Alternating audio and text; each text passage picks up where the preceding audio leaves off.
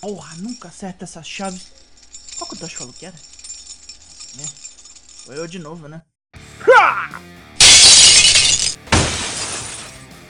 Nada resolve uma porta melhor do que um. Traps, traps, traps. Em mais uma mudança, eu sou o Douglas Wing do Four Corners Wrestling Podcast e eu assumo o NXT a partir do programa de 23 de novembro, resumido em 8 minutos, quase 9. Vai a vinheta aí que eu vou pegar uma vassoura e uma pá.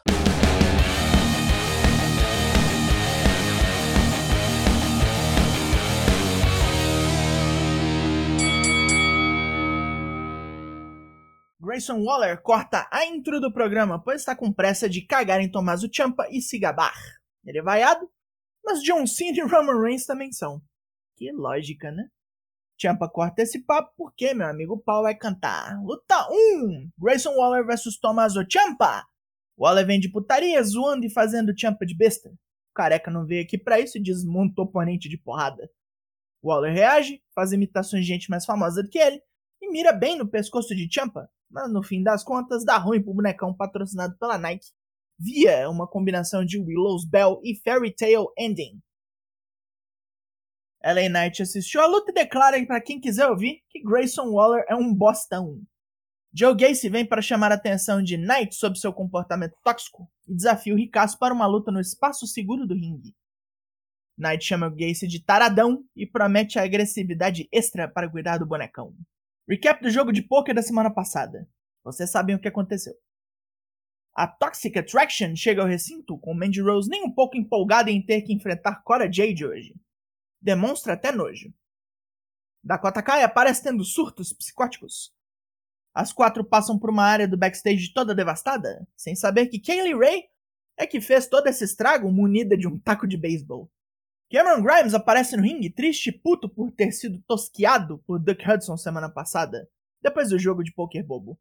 Grimes tinha orgulho de seu cabelo e barba, e Hudson o lembra das pessoas que o insultavam e desmereciam em sua juventude. Ele chama Hudson ao ringue, mas este aparece no telão, direto de uma cadeira de barbeiro. Grimes desafia o Magrelo para uma Hair vs Hair match no War Games, e Hudson aceita, mostrando que guardou os folículos do novo rico num saquinho.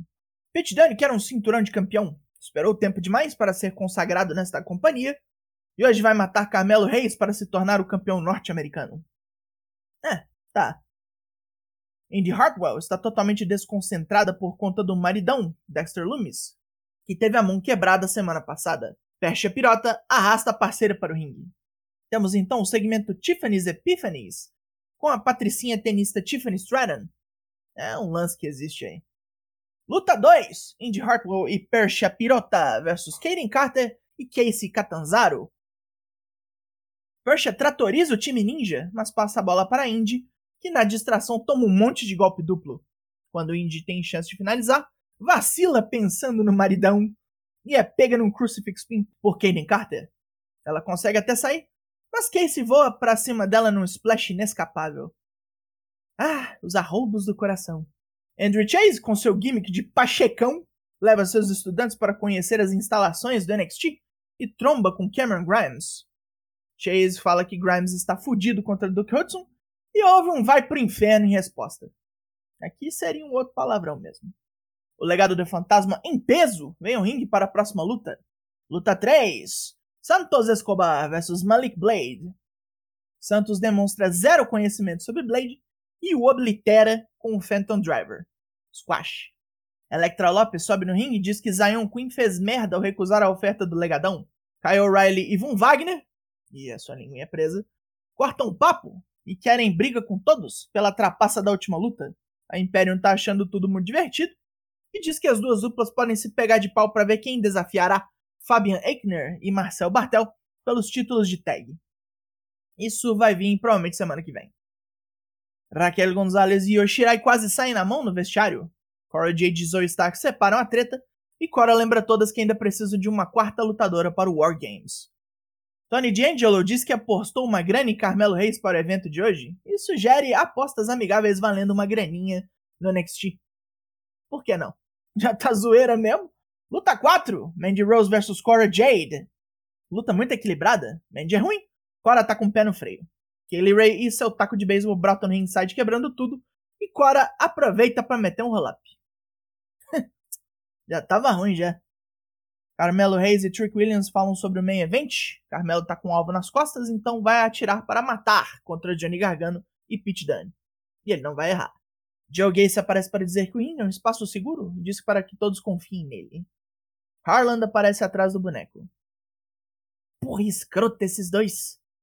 Kaylee Ray encontra Corey Jade e sua turma e oferece-se para ser a quarta lutadora do time delas. Resolvido o problema.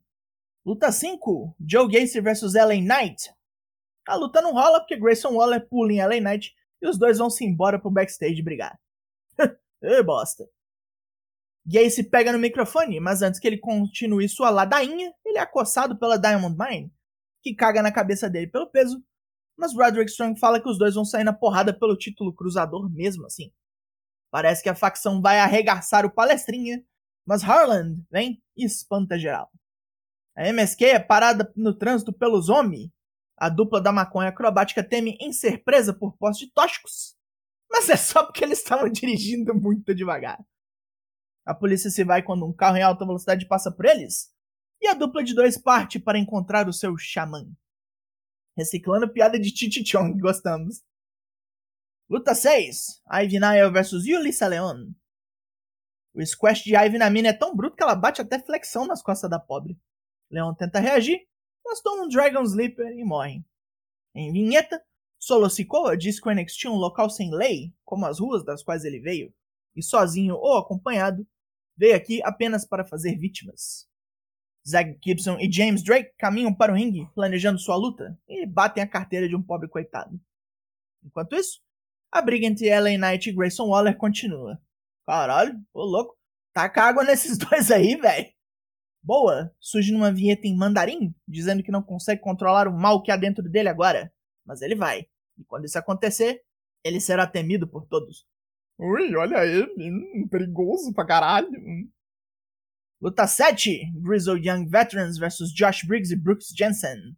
A dupla da briga de boteco tem vantagem em cima dos britânicos, e mesmo com tentativas de jogo sujo, James Drake ferra o joelho, sendo estourado por Briggs e Jensen com high-low. O crime não compensa depois de uma olhada nas lutas do War Games até agora.